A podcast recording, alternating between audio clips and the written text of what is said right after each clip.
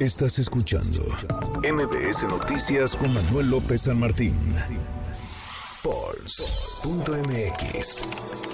En MBS Noticias. Todas las encuestas en tu mano.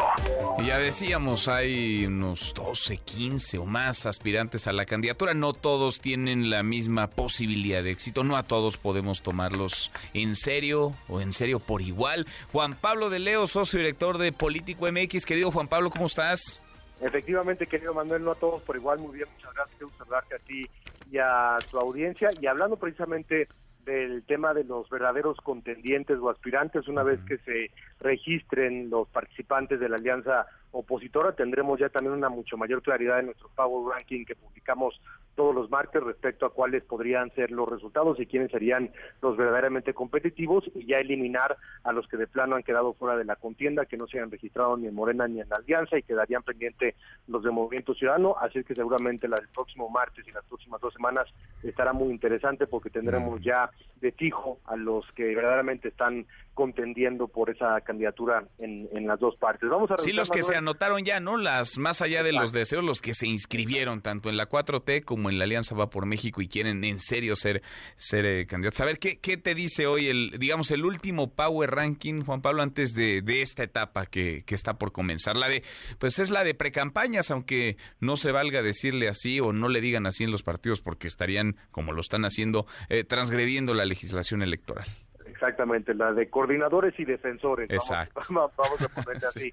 Mira, Claudia Sheinbaum se mantiene en primer lugar, al igual que la semana anterior. Marcelo Ebrard se mantiene en segundo lugar, al igual que la semana anterior.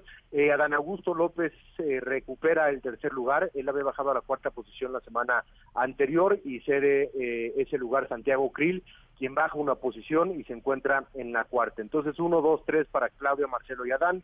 El cuarto es Santiago Krill. En el quinto lugar, Lili Telles, que sube un lugar del 6 al 5. Enrique de la Madrid sube del eh, baja, perdón, del 5 al 6. Claudia Ruiz ahora que escuchaba tu entrevista con ella, Manuel, es la que más sube en este top 10, sube cinco posiciones, estaba en el lugar número 12 y ahora se encuentra en el lugar número 7. Beatriz Paredes se mantiene en el octavo, al igual que la semana pasada. Ricardo Anaya se mantiene en el noveno, al igual que la pasada. Y Luis Donaldo Colosio Riojas se mantiene en el décimo lugar, al igual que la semana pasada. Notarás, Manuel, que en esta ocasión ya no está Mauricio Vila en nuestro índice del top 10 de nuestro Power Ranking, porque él anunció hace algunos días que se bajaba definitivamente la contienda, entonces ya no lo estamos contando. Por eso vemos varios cambios de un lugar entre varios de los aspirantes, sin embargo sí hubo movimientos importantes. Te podría decir, por ejemplo, que Fernández Doroña se encuentra en la posición 11, Xochitl Galvez sube una posición del 13 al 12 y Manuel Velasco se le sube dos posiciones del 15 al 13, Ricardo Monreal se mantiene en, el lugar número 14. Así es como estrenamos nuestro, nuestra actualización del Power Ranking de, de este martes, Manuel. Pues ahí andan los soñadores, los suspirantes que son un montón, vamos a ver a quién le alcanza, ¿no? Porque una cosa es querer y otra y otra es poder. Juan Pablo, nos escuchamos entonces el próximo martes con otra actualización del Power Ranking. A ver, a ver quién creció, a ver quién se cayó. Buenísimos, Manuel, como siempre. Abrazo grande, gracias. Muchas gracias, Juan Pablo. Muy buenas tardes. Este Power Ranking, el de Paul CMX. Manuel López San Martín. En MBS Noticias.